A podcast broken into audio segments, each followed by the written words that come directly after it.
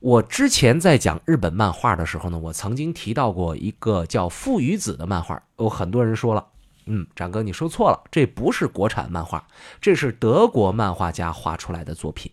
呃，我的回复是，的确有这么一部，但是我看的那部呢是非常明显的，是国产的画的，因为我记得里边有一个很重要的情节呢，是这俩人呢在工地玩沙子。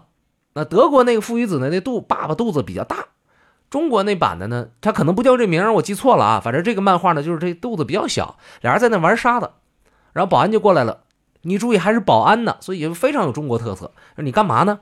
说我的儿子喜欢玩沙，那你干嘛呢？说我也喜欢玩。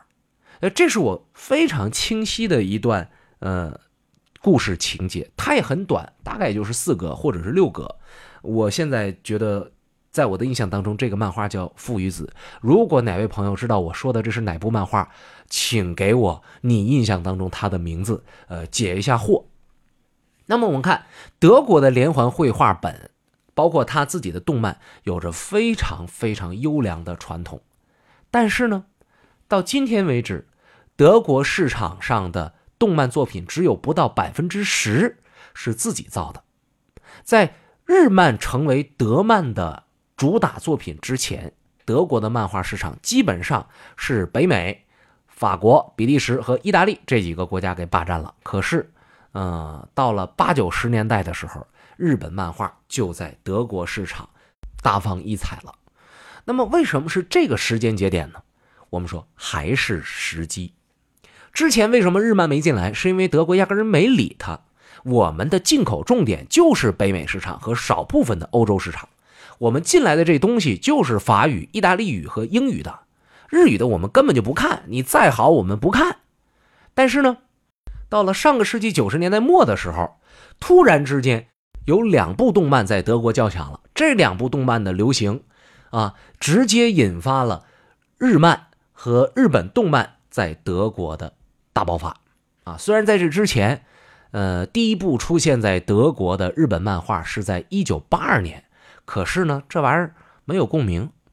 当时他这个名字叫做《赤足小子》，这作品讲述的是日本二战期间广岛经历原子弹爆炸之后的这个惨象。这玩意儿谁乐意看呢？所以当时他是当做二战时期的历史文献系列和呃毛泽东选集和切格瓦拉的选集和罗伯特兰素的选集一起出版的。说这东西，你政治类的书籍你出版出来，它绝对不可能达到一个现象级娱乐化的一个效果，它不是那东西。哎，所以我们说，一九八几年的时候，这玩意儿呢没成，直到凡尔赛玫瑰的出现。如果大家看过凡尔赛玫瑰，就知道这个片子为什么能在德国火爆了，因为这个片子的背景设定呢是法国大革命啊，这位女主人公叫奥斯卡，她是一个革命女战士。他的这个情况呢是女扮男装，很帅。在政治上呢，他是王妃玛丽安东尼顿的忠臣之一。而这位玛丽安东尼顿，他虽然来自奥地利王室，但是他是德国人。而且这个漫画呢，我讲到这儿，大家应该能听得出来了，这完全是根据德国历史改编出来的作品。所以对于很多熟悉这段历史的德国人来说呢，代入感非常的强。朋友们，我们说代入感强，这是一部作品它火爆的先决条件之一啊。为大家讲一个故事。多年以前呢，有一位著名的小提琴演奏家到长春来演出，然后呢，演奏的作品是《梁祝》，这是他的代表作啊。我当时和我爸爸一块去看了，我对这个作品呢，说实话啊，当年的了解也就只限于。哒哒哒滴哒哩滴哒哒哒哩哒哩滴哒，就这么一段。但是《梁祝》通篇很长啊，啊，我估计和我一块儿去听音乐会的大多数人，对那些很长的桥段也都不了解。啊，他也就是知道哒哒哒哩哒哩滴哒，但是这一段呢，我印象当中，它就是开头结尾出现了。啊，中间都是漫长的、根本就不熟悉的旋律，所以就是什么情况呢？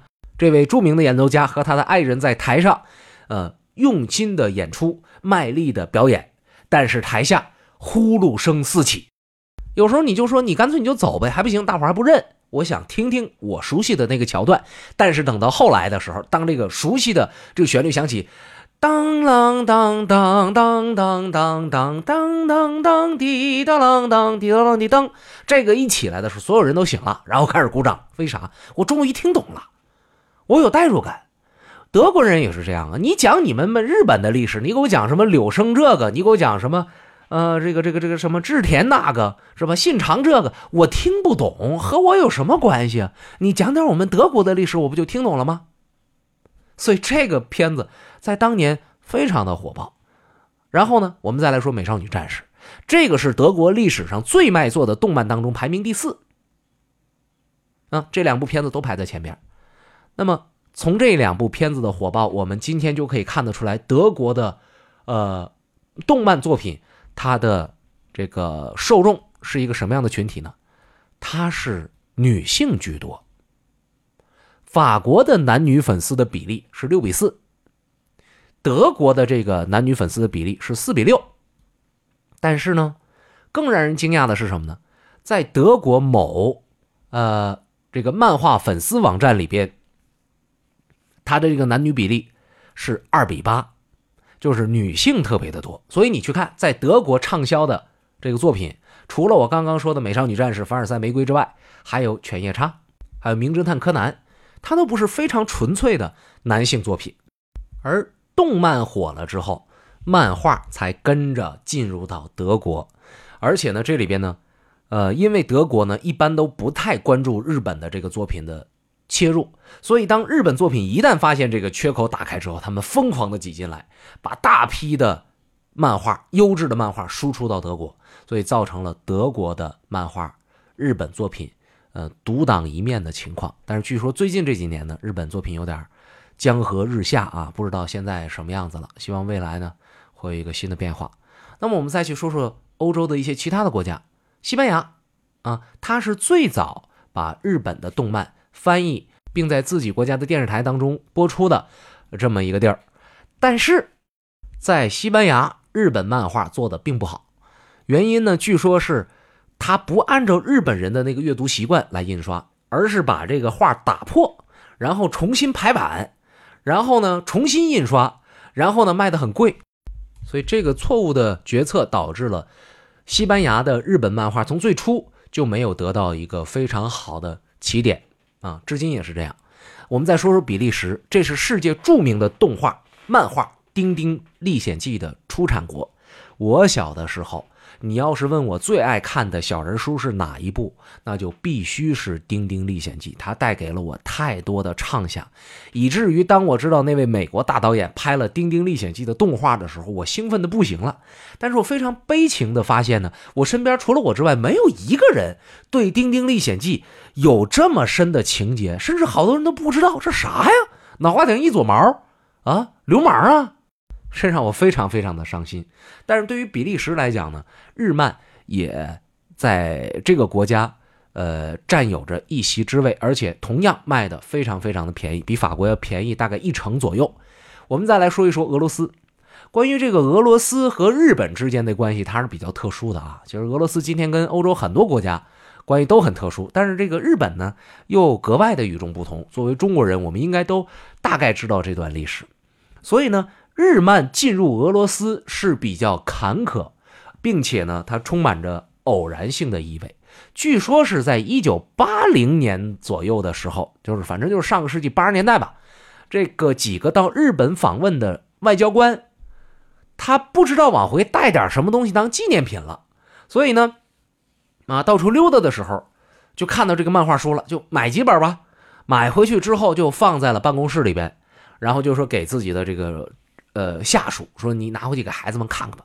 结果这孩子们一看这个东西，觉得很疯狂，因为没见过这玩意儿。因为八几年的时候，日本漫画就已经非常厉害了，所以呢，迅速的俘获这些孩子们也是很正常的。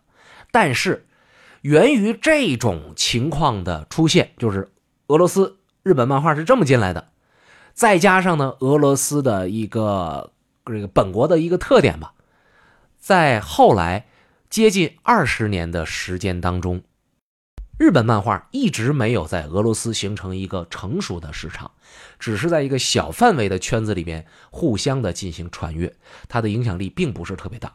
一直到二十一世纪的时候，漫画热在全球爆发，所以呢，这个日漫和美漫结合，这才进入了俄罗斯市场。当然，呃，这个俄罗斯市场接受漫画呢，也是首先是从基层开始普及，是由盗版商。来是引进的，或者说呢，他们引进的是原版或者是英文翻译的日本漫画，然后再由这些漫迷们翻译成俄语。开始是小范围手抄本一类的这个概念，后来分享到网络，再后来这是有人注意到了这个市场机会，然后有专门的出版商正式的引进、正式的发行。呃，我跟大家说一个数字，第一个获得官方的正式许可翻译成俄语，在俄罗斯印刷发行的日本漫画是《乱马二分之一》，年份是二零零五年。而朋友们，我大概在一九八几年的时候就开始看这部漫画了，这中间差了多少年啊？还是以俄罗斯这个国家为例，美国漫画并不比日本漫画在这个国家多讨好多少啊，没什么优势。为什么呢？就是拿俄罗斯来说事儿吧。整个的欧洲地区，它和美国的关系一直很微妙，对立当中又有配合，合作当中又有对立。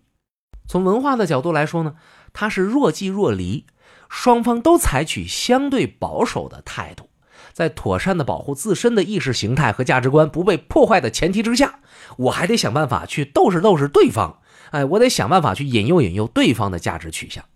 所以在很长的一段时间之中呢，很多欧洲国家都在顽强地抵抗强大的美国文化，警惕来自各种途径的不适当的文化信息，避免过多的受影响。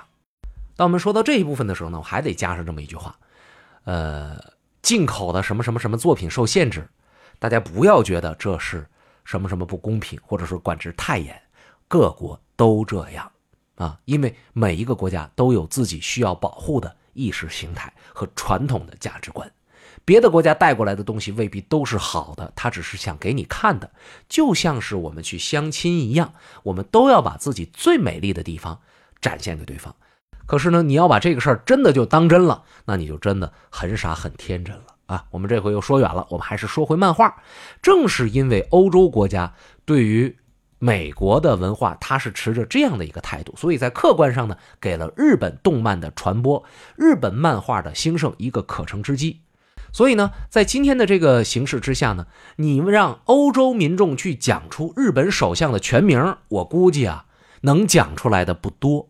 但是你问他知不知道宫崎骏，知不知道那个没嘴的 Kitty 猫，估计无人不知，无人不晓。